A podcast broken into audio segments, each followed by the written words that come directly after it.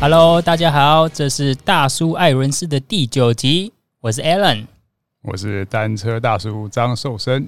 今天早上去日月潭骑车还蛮精彩的。对啊，我们骑的是 eMTB，就是 e Mountain Bike。你之前有骑过 e 的 Mountain Bike 吗？就是我们讲的是电动辅助车。电辅车有骑过，但应该那个算是 Trekking 的，并不是这种运动专业型的。好像小试骑有啦，那像今天骑了大概也有一个小时多吧，这样子的经验是第一次。我觉得去日月潭骑这样子的林道 Trail 路线啊，它有一些呃可能被荒荒废、被废弃的地方，如果来做一些。Bike Park 就是讲的自行车公园，我觉得未来会对自行车，因为目前台湾不管是在推 e Mountain Bike，或者是说推林道越野啊，是其实是有个缺口在的。没错，就是最缺的就是一个公园，一个专门的场地啊。因为我们以前玩登山车的时候，常常开玩笑说，哪边的路线一曝光，马马上就 out。对，因为。可能就会有当地的，我我印象中最最大的杀手都是那些早上散步的阿公阿妈，因为骑登山车会吓到他们。然后这些阿公阿妈呢，可能在地方上呢又有一些怎么讲人脉跟关系，所以像我们之前呃台中那个监理所那边有个叫万里长城，对，那一条很多登山客，对，结果本来呢好好的一条 trail。就全部给我铺木栈道。对，所以登山客跟登山车之间在使用上很有可能也因为变得热门关系，会变成有冲突的情况发生。对啊，那值得一讲，就是铺了木栈道不打紧，然后上面就插一个牌子，就禁止。单车进入。那今天呢，主要是有业者邀请我们去探勘，有没有可能在日月潭就是发掘一个 e Mountain Bike 变成一个新台湾自行车亮点的机会。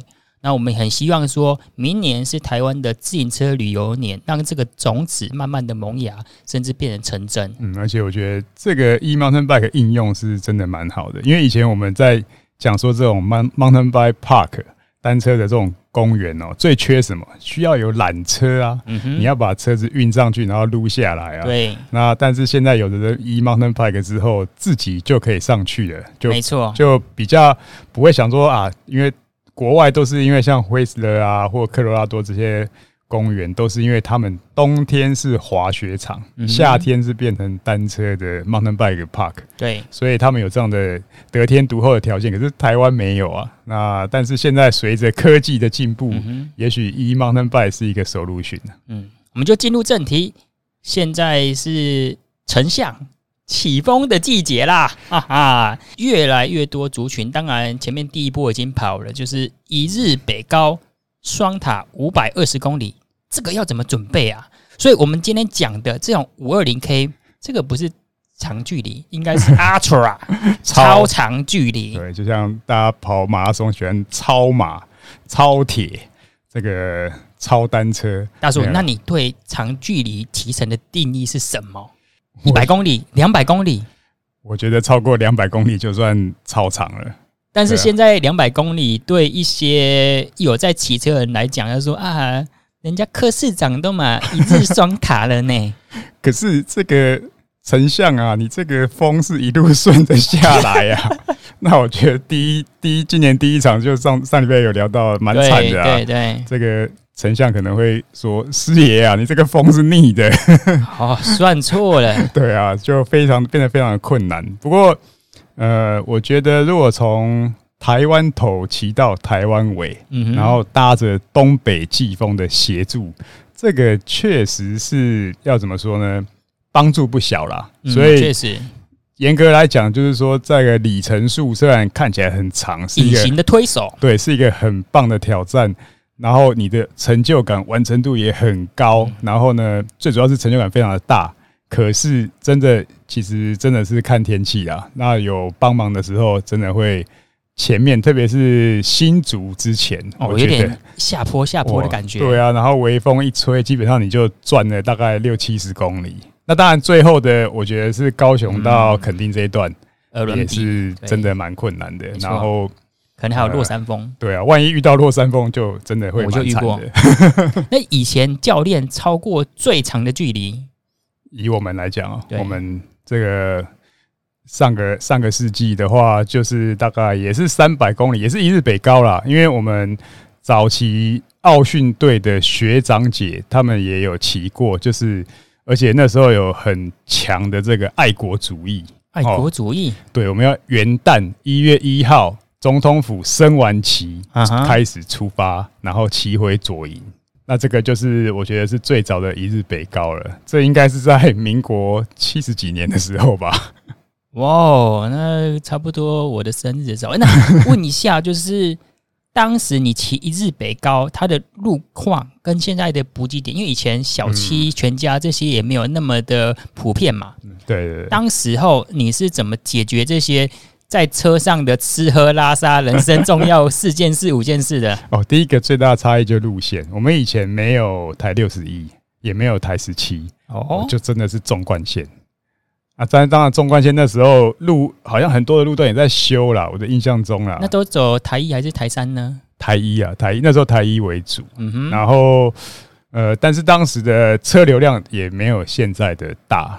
对，然后所以呢，起伏上其实应该是比现在要大一些，就是像呃后龙啊、头份啊那边，其实还有一些坡，虽然风也是吹得很顺啊，嗯哼，然后路边更别想有什么店，而且以前的教练在训练上面很严格，以前身上也不能偷带钱，是啊，对啊，他他连饮食什么都要管啊，他怕你就是偷跑去买粮的啊，就是。不 OK，所以他基本上就是车子上面直接给你补水啊，就像就像那个呃在比赛一样，就是拿水壶啊，然后吃的倒是没什么。我记得那一趟是几乎就是一路到底这样子。那你们在骑这种超长距离的时候，我们既然讲究就是把两百公里以上啊，因为我看 UCI 大部分的赛事两百公里以上的相对比较少。对啊，好像就是米兰 San Remo。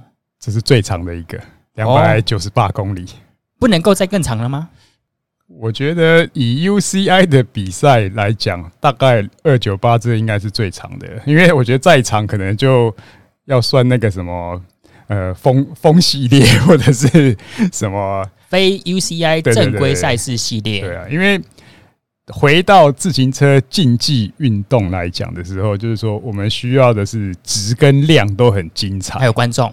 对啊，因为如果一个比赛比八个小时、九个小时，第一个转播时间，然后收视率这些商业考量，可能都非常的困难。那我如果只要转播最后一个小时或最后两个小时，那前面在干嘛呢？前面其实选手真的说实在，他们就打混摸鱼，大概集团这样子一起骑而已，所以会显得比赛呢又臭又长。哦，对啊，所以在竞技的部分来讲呢，好像。也要把这个强度拉高嘛，啊，因为相对的，就是距离越长，可能强度就会越相对的降低。我们在讲的就是这样超长距离，很多人都说，尤其是像你在跑马拉松啊，会有撞墙期。对，你在骑车有遇过这种 撞墙期吗？有啊，常常啊。我觉得我自己的撞墙期大概，但是早期你们会用撞墙这三个字来形容吗？在你。那种民国七七十几年的时候，你们知道这个是？哎呦，我那熊熊波兰背给阿波兰的呢？我们好像比较不会用撞墙了。那教练会讲说啊，就是练不够多，继续练，还是你会先从训练方面，还是从饮食补给策略着手呢？以前的术语叫供电啊。对啊，对呢，以前以前都没有讲说可以弄别啊，讲讲讲说我们去弄供电啊哈，供电的由来我听。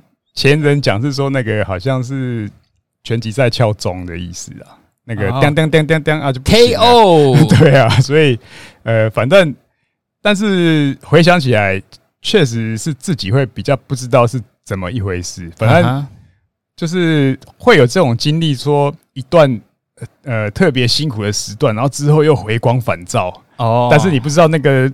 辛苦的那一段就叫做撞墙期，所以那个时候对于科学化训练跟运动补给，其实观念还没有相对像现在那么成熟。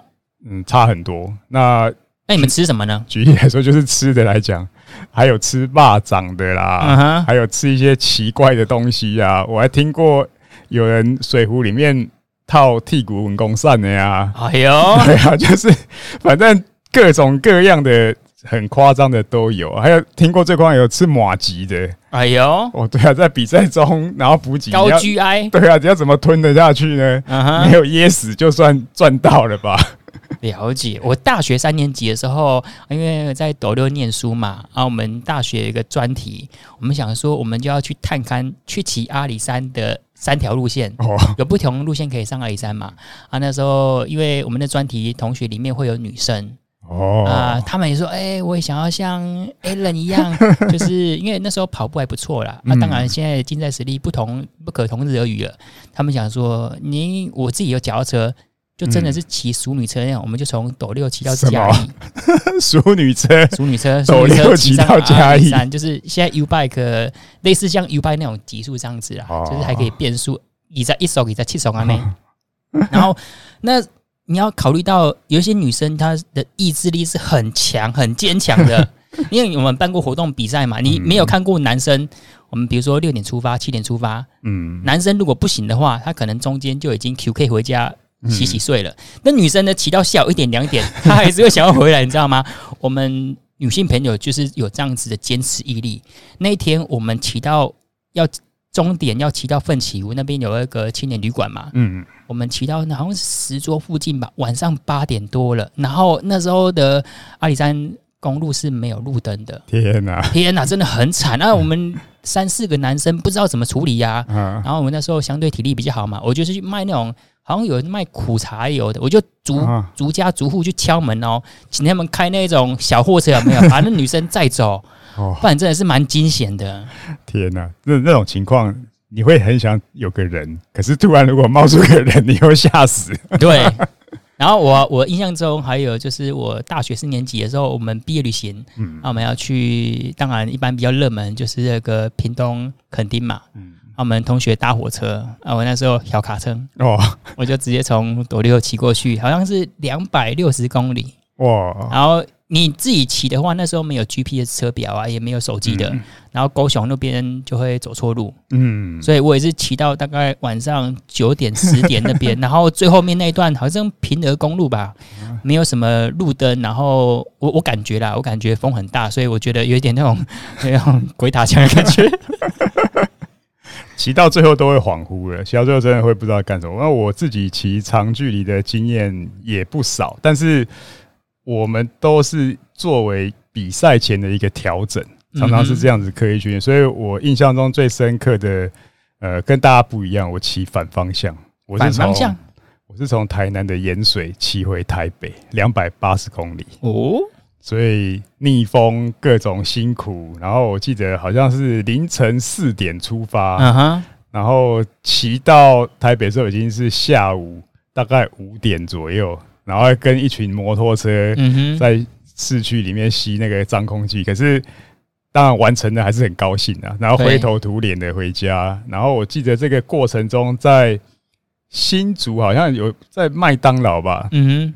吹冷气，躺躺在地上躺了一个小时，而且那时候好像还是就是天气还蛮热的。然后这是其中一次，然后然后以前呢，在国家队自主训练的时候，就是譬如说隔两个礼拜要比全运会了。然后虽然我主要比的项目是五十公里的场地赛，可是因为我就对于这种长距离之后的效果，会觉得。好像你骑完一个长距离之后，你身体就充满了能量，所以我都会安排在比赛重要比赛前两个礼拜，大概做一个超长距离。嗯哼，所以我记得那一次呢，我就跟一个老外，那他是在他是在高雄读书，然后他喜欢骑车，然后我就跟他约礼拜六，我们就骑从左营骑到垦丁，再骑回左营，所以大概也是三百公里。然后骑到垦丁的时候，其实我们两个都有点不想回来，已经又热又累。然后他还跑下去玩水，嗯哼，这么疯？对啊，然后体力也消耗的很大，然后最后还是勉强的骑回来。然后骑回来呢，最灾难的是那一天左训男生宿舍的冷气坏掉，嗯，然后没有水，然后我们两个就偷跑到那个跳水池跳下去，也不算洗澡，就是。只能只能冲一冲这样子。好，我们就单就你这一次左营到垦丁的三百公里，算是一日游了哈。对，但是你那时候有补给车吗？没有，没有，两个人。对，啊，你带什么东西？带两条备胎，而且以前是管胎，然后想办法绑在椅垫下面，然后水壶里面再塞一个。然后只有水壶，然后简单的大概像红豆面包、羊羹这样的东西。你有带补给袋吗？还是你的小叮当车衣口袋就可以塞这么多了？袋而已啊，对啊，也没有背背包，就这样骑。还好左营到垦丁这边，呃，加油站很多，而且那个时候开始便利店也开始有一些，所以基本上我到每一个加油站，我都记得说去装水。所以算带的东西算是蛮精简的。那如果因为你刚刚讲的，比如说红豆面包或是羊羹之类的，那毕竟是不够吃嘛，在三百公里，你消耗的能量卡路里是蛮多的。那时候你要在路上买什么东西呢？有什么可以买的？印象中没有没有，但是我觉得我以前还蛮省油的，我真的以前就这样子就可以就可以骑两百公里没有问题，就一个红豆面包骑三百公里，对啊，加两条羊羹我就可以骑完两百公里，所以。基本上好像我的印象中比较深是到垦丁，所以你的换肉率是比较高的。对啊，非常高，这也是很困扰我。现在我都吃不饱了，为什么还会转换异常的高？我都吃不饱了还长胖，真的是说不过去啊。Uh huh. 所以我印象中那一次我是到垦丁才好像是吃午餐，然后再这样子骑回来。大叔，那你骑这种？两百公里、三百公里，你觉得会上瘾吗？我们来讲说，为什么台湾现在在应该讲说，我觉得柯 P 去骑北高双塔之后是一个转捩点，嗯，让这种长距离的更蓬勃发展。你觉得骑长距离会让一个人上瘾吗？我觉得对某些人可能会，但是对我来讲，我并没有上瘾，因为我会觉得，就是说，刚刚讲说从台湾头骑到台湾尾，基本上如果有顺风的帮忙，我觉得那个。腿部出力的负荷感，嗯，是其实并不算很大。对，那比较考验的是，对我来讲，我都是屁股啊跟肩膀啊，特别是背后这个膏肓穴，然后骑到后面都很痛啊。然后，所以我会觉得说，呃，会上瘾的人，可能他们的骑姿或者是他适应性会比较好，所以他找到一个舒服的甜蜜点。对，然后他刚好有一个适当的负荷感的时候。他会觉得是上瘾，然后最后又看到这个完成的时间啊，然后一年一年的这样可以去自我比较、自我挑战啊。其实我们两位都是有家庭，算是有甜蜜的负担的爸爸型车手，所以我们讲的都是比较中规中矩。你知道，在网络上有一位叫盛志兄，王盛志。我好像 FB 上有看到过，呃，他好像被某个媒体誉为山神哦，然后他我们就跟他约啊约访啊，我其实要跟他呃联系上很不容易，因为他感觉就是 无时无刻都在骑车，他是住在车上了是吧？我觉得他应该屁股跟坐垫应该天衣无缝的融合在一起了。我不在睡觉的时候，我就在车上是吧？好，我们就来 call out 一下，就是真的对长距离有钻研，而且也非常热爱的。我们要想说，他靠自行车怎么去燃烧他的热情，怎么维持他这样子的梦想？嗯、我们就来 call out。OK。喂喂，Hello，甚至我是 Alan。嘿，Alan 好，你好，你好，我是大叔张硕生。很高兴接受我们的电话采访。哎，大家好，哎，我是甚至。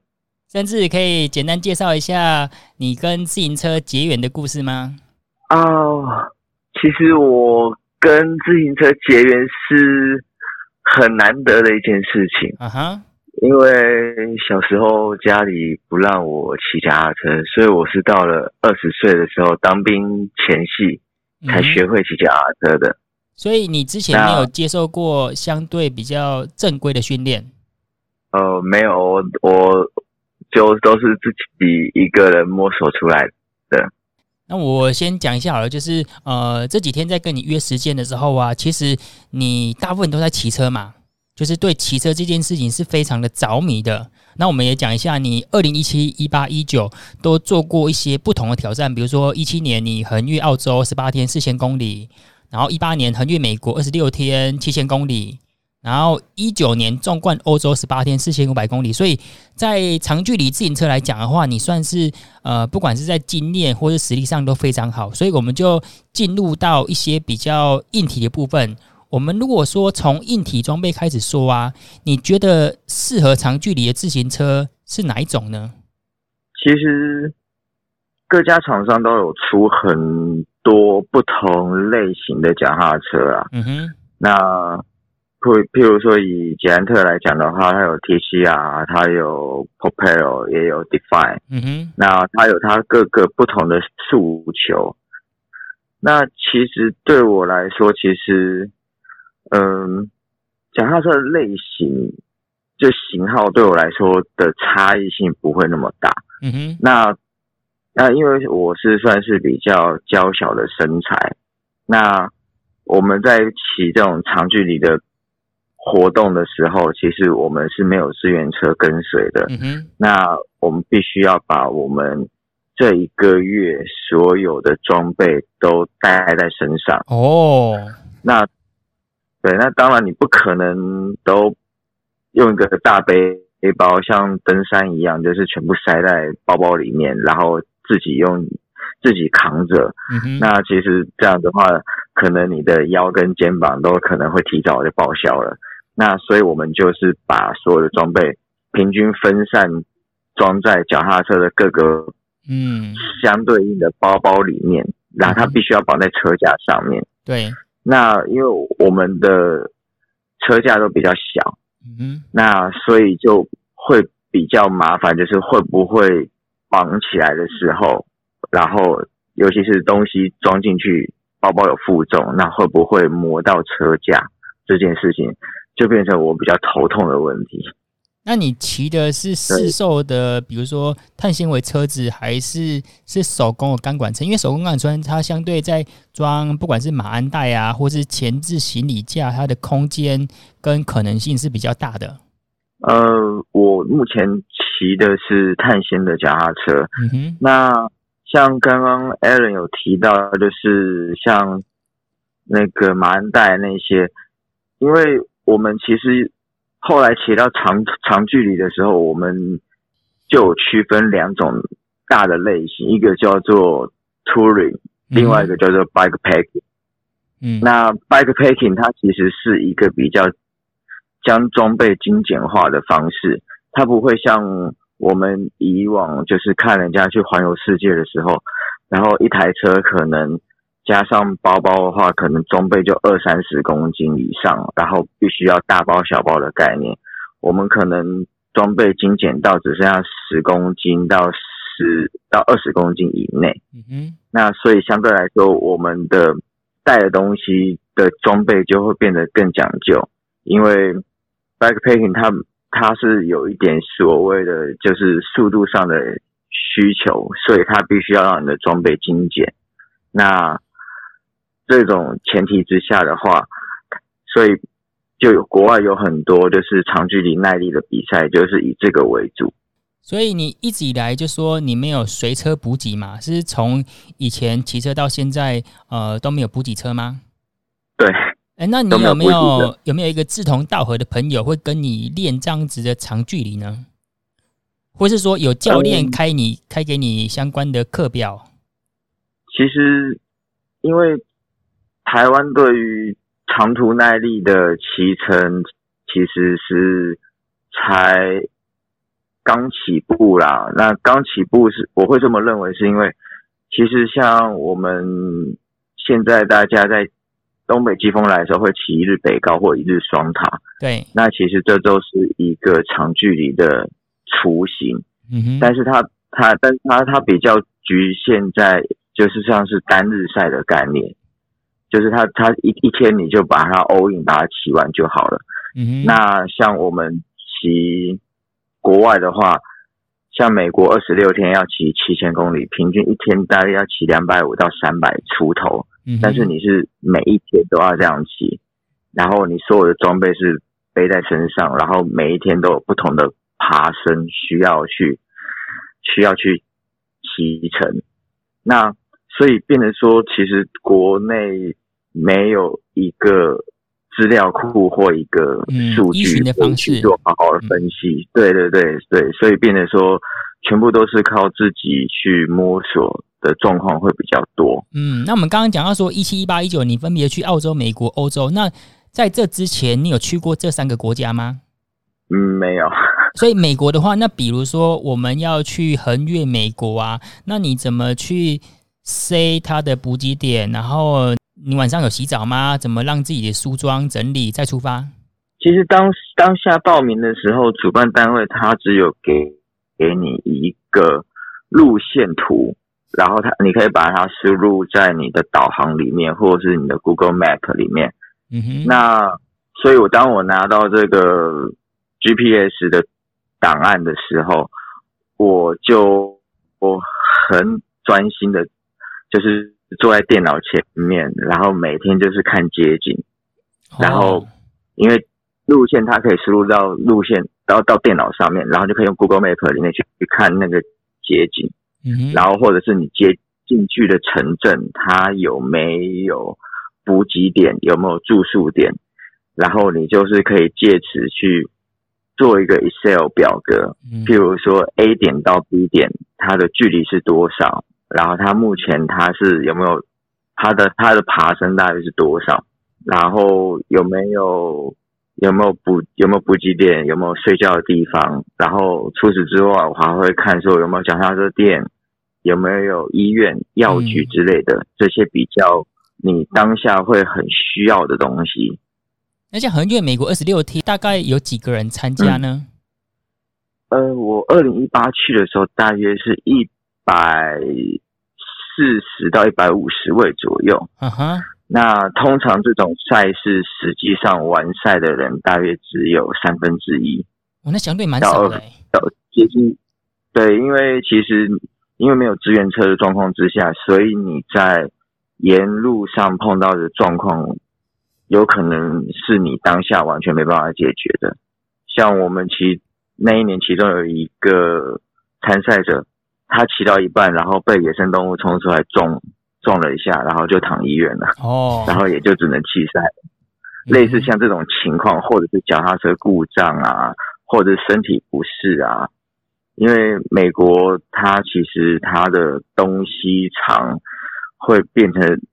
我们要克，我们会要克服的，除了是每一个时区的问题之外，还有气候的变化。嗯哼。那最冷的话，我们有骑到负七、负八度；最热大概会骑到四十几度。对对，最热会骑到四十几度。所以你的装备的挑选，然后还有你对于气候的适应力，其实都非常的重要。嗯。那你们在骑的时候会有集团的行程吗？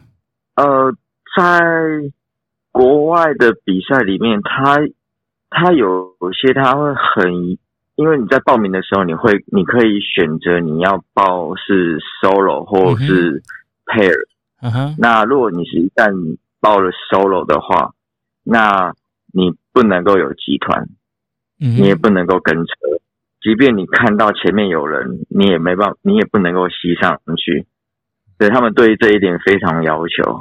嗯，那你刚刚讲到平日的训练，就以你目前来说，因为你明年就准备一个很大的活动跟挑战赛嘛，我们待会再讨论。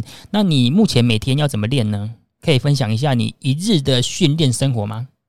目前我我现我以前是只有骑脚踏车，然后现在我加入跑步。嗯哼，为什么要加入跑步呢？呃，因为跑步它算是练心肺功能的效率，它算是最好的。对，那我们在骑爬骑骑车的时候，其实你的心肺功能越好的话，其实对于你的骑骑完之后的恢复，或者是说当下你可能。爬过这个山头之后，然后下滑之后，你的恢复程度的速度其实都会有帮助。那你一天是怎么训练的呢？比如说从早上几点开始，接下来啊用完餐之后就开始训练了。呃，其实骑长距离是很，我我个人认为就比上班族还累啦。嗯哼，就是像我昨天出去训练一个四百公里的的距离。嗯哼。然后我早上大约是早上大约是四点半左右从家里出发。嗯哼。然后回到中部吗？然后骑完的时候，呃，昨天我是在台北，昨天是在台北。然后因为之前有一个车友画了一条路线，是那个小守护台湾，就是 大大家之前讨论度蛮高的这如来神掌跟小台湾。然后但是大大部分都是个别骑完，然后我昨天就是对，那我昨天就是一次把它。KO 掉。那四百公里，在爬升海拔几米？呃，我昨天的码表记录大约是五千七百出。哦，等于快要两至五岭了，接近两次西进五岭的。对，差不多是两次西进。所以这就是你平常的训练生活吗？还是说，呃，一个月或是每定期会来一个这样子相对比较困难的挑战？其实类似这种路线，或者是比这个再轻松一点的话，一个月大约都要骑个差不多两到四次啊，大约平均一个礼拜可能会来个一次。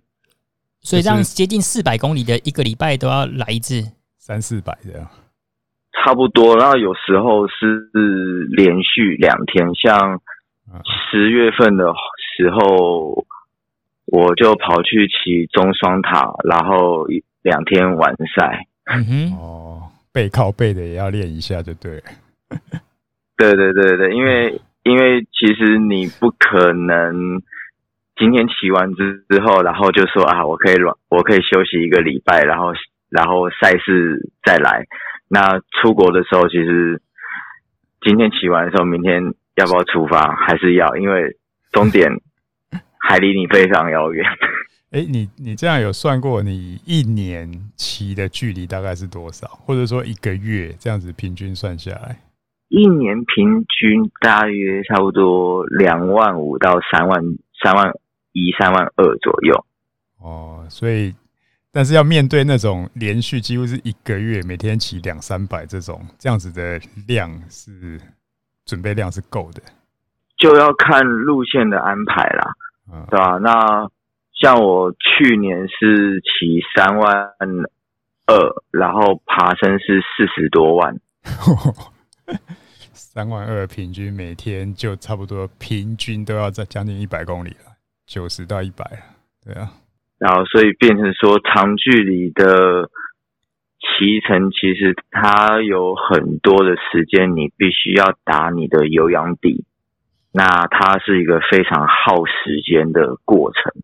嗯哼，那那像你在比美国，以美国这一场来讲，这二十几天要骑七千公里，那这个中间连续骑的时候，就是身体的恢复跟体感上有什么样的变化？你可以分享一下吗？其实我那一场我打算是每一天骑三百公里，然后这个剧本在比赛开始的差不多一个多多礼拜。都非常的顺利，然后直到我骑到那个靠近黄石公园的时候，嗯，然后那天我就感冒了，然后所以变得说怎么骑，然后身体都身体就是没办法接应的上来，然后后来还有点发烧，那因为我们随身都会携带药，不管是外伤药或者是感冒药之类的。所以我那个时候大约每天距离降到差不多最多只到两百公里，身体就已经觉得好像已经骑了五六百公里那种感觉。然后大约休息了一这种状况之下，每天两百骑了差不多快一个礼拜，然后身体状况慢慢的转好，然后之后的赛程才慢慢的把它追回来。所以另外一个问题是，如果以骑三百公里来讲，一天三百公里，那你这个补给，就比如我早上早餐吃饱了，然后你大概骑到多少公里的时候会需要补给，还是有什么样的补给策略？还有比如说你去 Seven Eleven，你会选择什么食物？嗯，像因为因为其实每个人对于能量消耗的速度是不一样的。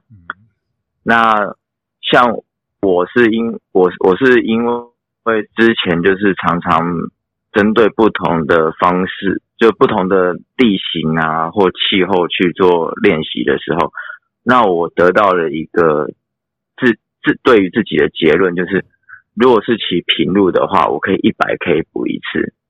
嗯哼，然后如果是骑丘陵地的话，我大约是七十公里补一次。那如果是纯爬坡的话，我大约是差不多差不多三十五到四十 K 就要补补给一次。那如果是以台湾来说的话，我进到便利商店的话，我最常买的就是像巧克力牛奶啊、黑麦汁啊，或者是寿司啊，然后要不然就是面包里面我就选蛋糕。因为这些其实都是热量非常高的东西，嗯哼，然后那当然不可能每一次都吃这些啊，那所以我这都是短时间休息的时候，那中间大约可能以四百 K 的话，我大约就是骑两百 K 过后，两百 K 左右，我就会找一，我就会做一个大修，那大修的概念大约就是可以让你修到三十分钟的状况，那我就会去买。就是在便利商店买个便当啊，或买个什么东西，就是饱足感会更好的东西来吃。嗯哼，那这是一平常的训练呐。那如果是到了国外比赛的时候，其实其实吃的东西就不会像台湾那么的多元。你可能到了他们加油站旁旁边附设的便利商便利商店的时候，其实。也没什么东西，那个时候你能够吃，能能够有东西吃，其其实你已经要很开心了，所以就没得选，那就是动，就是有什么就吃什么的概念。洋芋片知道吧？大约是这样，对啊，也有可能，对啊，或者是说，哎，那边可能有卖个面包，就很开心，哇，这里竟然有面包，哎。那你刚刚讲到说，其实骑这种长距离的比上班还累。那你目前有正职的工作吗？因为我们知道说，骑乘长距离它需要不管是报名费或者是骑乘的经费啊，呃，是需要一笔资金的。呃，之前有了，啊，现在现在是没有一份正职的工作，然后目前就是靠，就是朋友可能会有一些团啊，然后可能需要我的帮忙啊。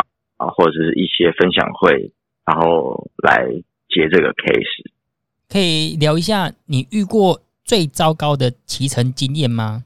就是遇过，因为你刚刚讲到说，在其他国家有骑过那种超长距离，那难免会遇到一些呃突如其来的意外跟困境嘛。啊，是遇到怎样情况啊？怎么突破的呢？我去年去欧洲的时候。然后那那一天其实已经是比赛的最后一天了。然后我们是从挪威的 L 塔要骑到挪威的 North Cape。那其实这这个地方已经是在北极圈往北大约差不多一千多公里远的地方了。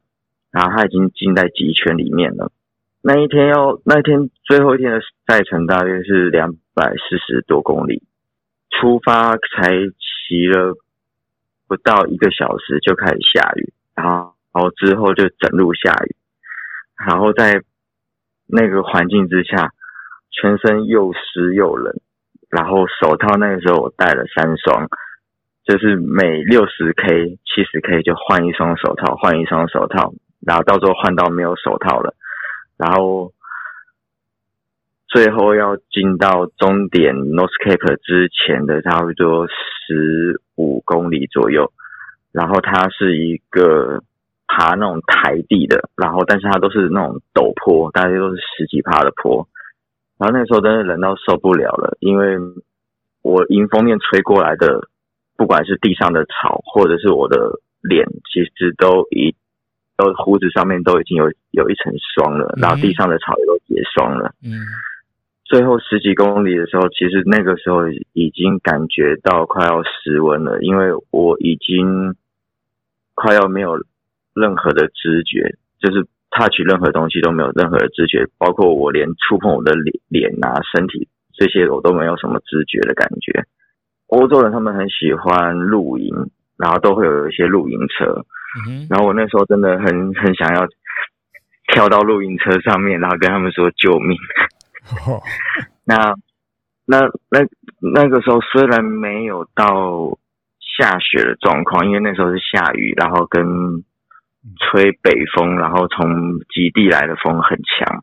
但是实际上，我那时候看码表的温度大约也只有一两度左右。嗯，然后可是体感温度应该是接近大约零下大约四五度，然后都一直很冷很冷的状况。然后我那时候真的很认真的评估我在这十几公里我能不能够平安的到终点这件事情，因为你没办法平安到终点的话，那跟你现在弃赛是一样的概念。在弃赛的话，能够找到别人来帮你的话，那其实以后你还有机会再来。对，因为我们是报 solo 的比赛，那我们比我们不能够接受别人的援助，除非说你说。我不玩了，我要放弃了。当然，你这个时候你就恢复非参赛者的身份。当然，你要做什么事情都可以。所以那个时候其实非常挣扎。那我就一直在想，说我能不能够撑得下去，能不能撑得下去。然后最后我到了终点的时候，那个时候有一个参赛者在里面，然后他看到我来的时候。是把我扶下车子的，因为我根本没办法自己下车。如果如果要自己下车的话，应该是连人带车就直接倒在地上的的状况。哇，对，他那时候是有一点点觉得自己快要快要挂掉的感觉。哇，真的是非常的艰辛。那明年二零二一年，你要骑 Red Bull Trans-Siberian Extreme。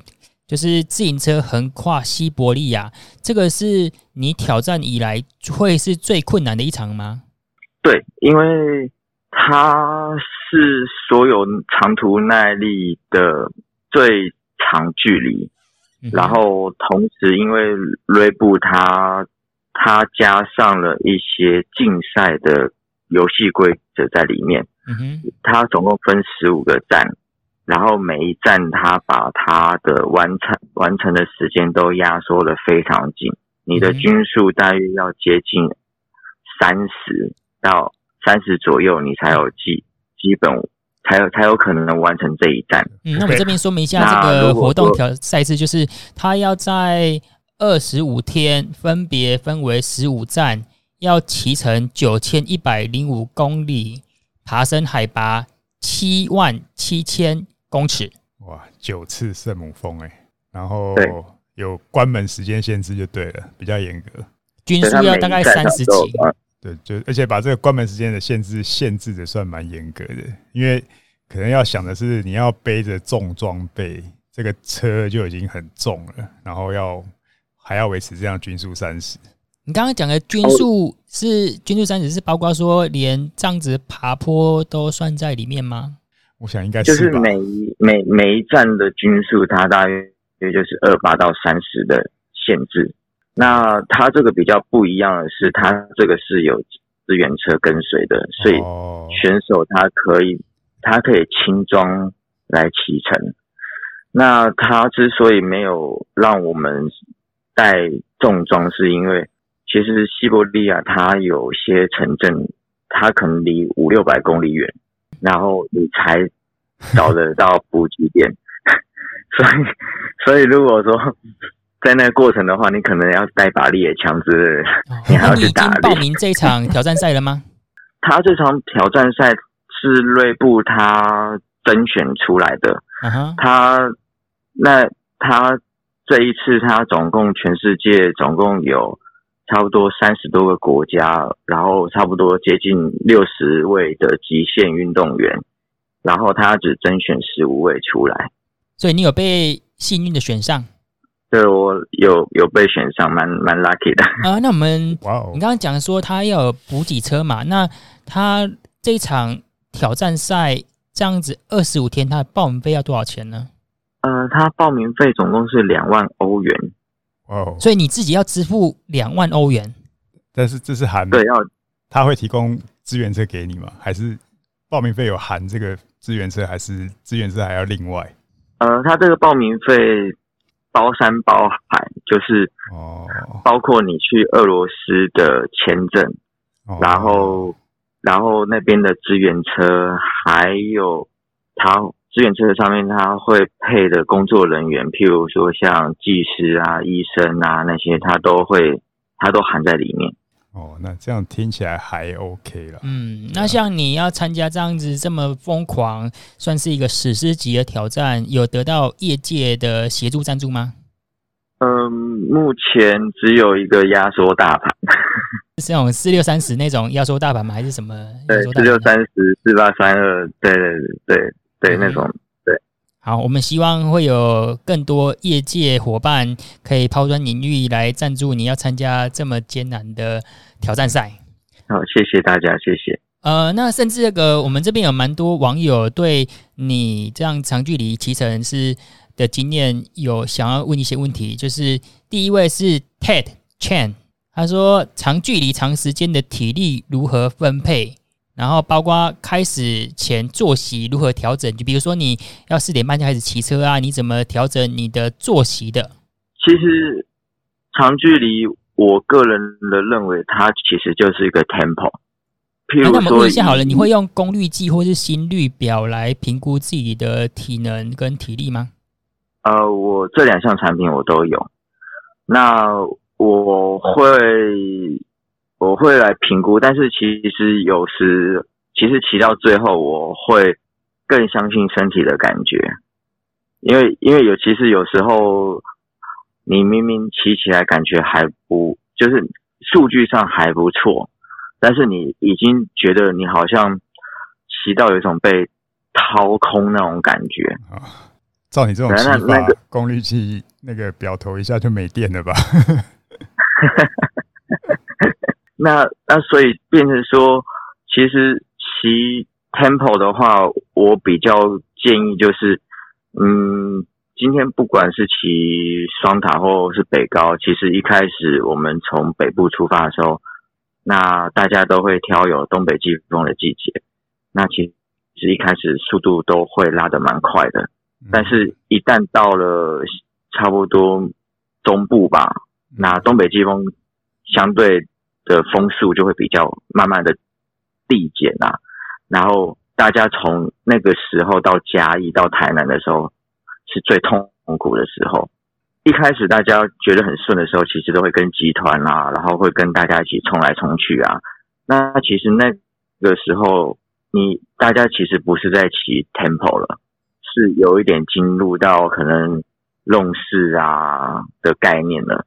那这相对对于一个你必须后续还有两百三百公里的来说，还还还需要花那么长时间，那其实对于身体的负担跟身体的恢复，其实是一个比较不利的方式啊。所以我之前朋友他们想要骑的时候，我都会建议他们，就是你觉得你最好的巡航速度是多少？你。你可以连续骑一个小时、两个小时，你最好的巡航速度，譬如说是三十，那你就是 hold 在那个三十就好了。因为每一个人到了后半段，甚至到了最后要骑那个高雄到平到鹅銮鼻这一段的时候，大家的体力一定会下滑很多。那你最好的巡航速度也不可能会是三十了，但是它至少可让你。的速度不会跌到只剩下二十出头这样子，那你可能还可以在二十五到三十的概念在那边，因为那个时候你把你的体能的调整 hold 得还算不错，那你后段才比较有力维持住那个节奏就对了。然后再来就是作息怎么调整，就比如说你今天呃昨天是四点半出门骑车嘛，啊、呃、你是几点？呃，作息的啊，第二个，比如说我们要参加一日双塔，还是凌晨出发啊？你要怎么调整自己的休息时间呢？其实每一个人都有每个人自己的生理时钟。那我以前是大约凌晨两点到清晨五点左右，我是最想睡觉的。然后那个时候一定是骑的，就是边骑边打瞌睡，然后效率也是非常差的。所以以以以往啊，我。在那个时候，我都会选择休息。那当然，后来因为你不可能说啊，因为我这段时间不行，所以我那段时间我不比赛，很难。所以后来我就是可能我就是下午睡饱饱，然后到了晚上就不想睡觉，哦、类似像这种方式，就是每一个人都有每一个人的提神的方式，或者是说让自己的有办法，就是要想办法打乱自己的生理时钟。就是如果说真的是要参加比赛的话，对，就只能用这种方式来做了。那如果真的不行的话，就是喝瑞布，喝提神饮料，嗯，然后让自己一直处于比较亢奋的状态，只能这样子了。好，那我们进入第二个问题，Kevin 蔡，就补给上如果不喜欢吃太干、太难下咽的能量棒，然后觉得吃果胶吃多会有点太甜腻，那你在补给上有什么建议呢？嗯，其实刚刚那位车友讲的能量棒跟果胶，其实我都没有在吃。嗯哼，因为因为因为其实其实长距离的能量消耗可能不会像竞赛那种瞬间那么大，但是因为毕毕竟竞赛它是一个所谓的短时间，可能这个赛程大约五个小时以内就结束掉了，那之后你就可以。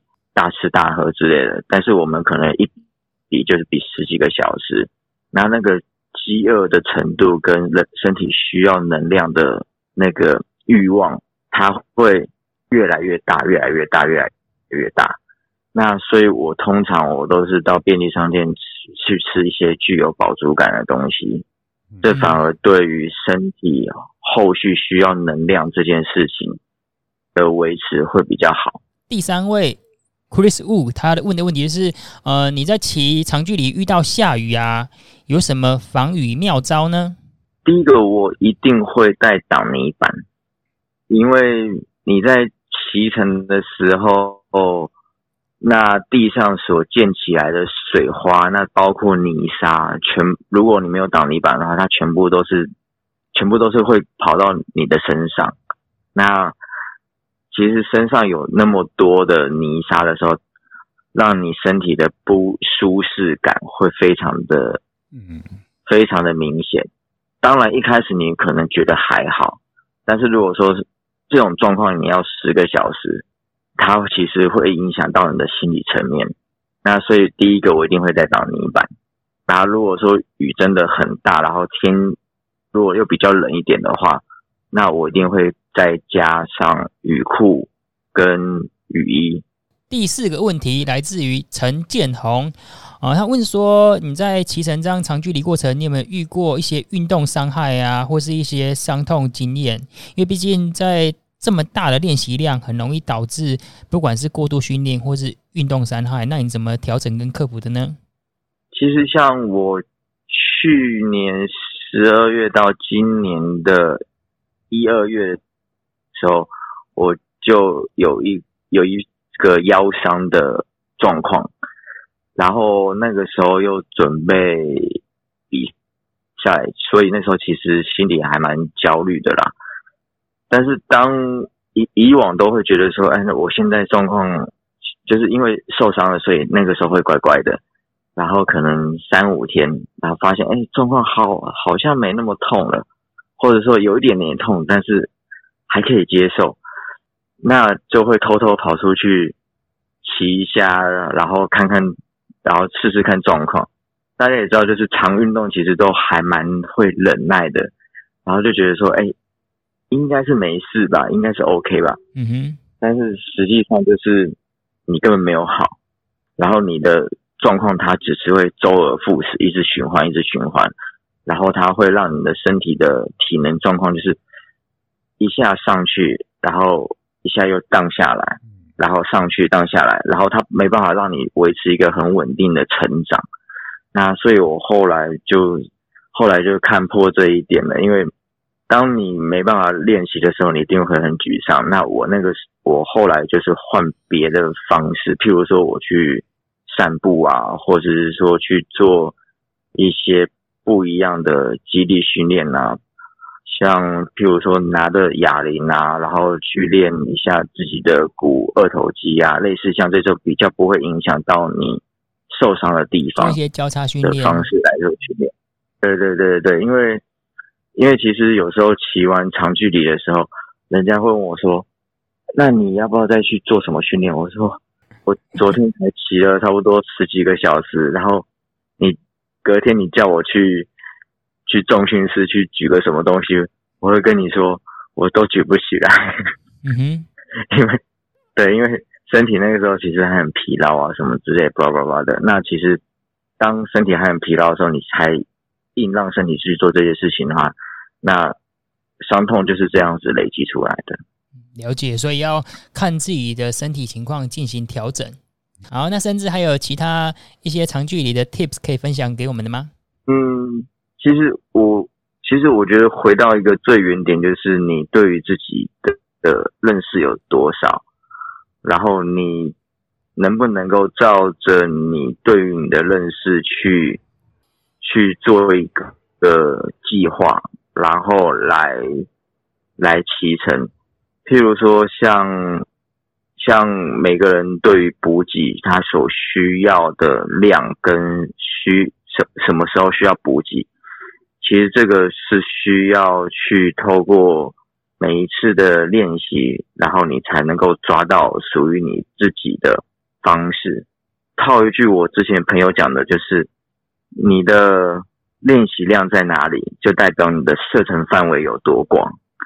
那千万不要试着越级打怪，因为那个时候如果超出你能力范围太多的话，它只会增加风险，是非常的高的。那任何一个长距离的挑战，它其实都是处于在一个你对于自己的认识跟你所准备的周全上面建立而成的。那这是我想分享给车友的。好，非常感谢盛智。那我们也希望有更多的业界厂商伙伴可以赞助你去圆梦 Red Bull 这场赛事。谢谢大家，好，拜拜。那是我刚刚听完盛智分享的那些超长距离的挑战赛啊，我都不知道该怎么 跟他聊下去，因为我们那些一日北高，而且只有一次而已。对啊，这个没有下一次。不知道会不会有下一次啦，但是他真的是所谓路遥知马力，不过甚至选择路遥还真的是太遥远了，真的是很特别的人啊！而且他要自费，然后在台湾厂商赞助这么少资源跟经费的情况之下，还是很愿意做这件事情，我们都要对给予，真不容易。让我想到这个跑步有像陈彦博、林义杰他们跑这种。极地马拉松，这差不多就是极地单车赛的感觉了。对，希望他可以在明年这个 Red Bull 完成之后一炮。再度成名，他现在已经有名的，就是让他站上真的是台湾更大众的媒体上面。啊有名好像还换不到赞助呢。哎，不行不行，我们要对台湾的自行车产业是有信心的。OK OK，不然我们都像上次你有没有印象？我们去呃跟百进发董一起吃饭呐？啊，对啊。啊，我们就问说，哎，发董发董，如果再让你一次选择一次，你会想要进自行车产业吗？他说。不会，我宁可让以前看的小都龙边挺都不要进呐。然后他那时候怎么形容我们？他就说：“啊，Alan 啊，你有没有觉得我们就很像路上的一群野狗，要去垃圾桶上面找一些狗骨头吃？听起来好像自行车产业，就是我们可能讲呃，有一些大品牌过得很好，但是我相信很多的，尤其像我们这种自由业、媒体业，其实它的面临的困难还是相当的严峻的。”嗯。好，那我们这一集因为时间聊得非常的长，那就感谢你的收听。如果你想要听什么主题啊，可以在 FB 搜寻大叔艾伦士，或是透过 Podcast 留言告诉我们。这一集就到这边，我们下次见。好，拜拜，拜拜。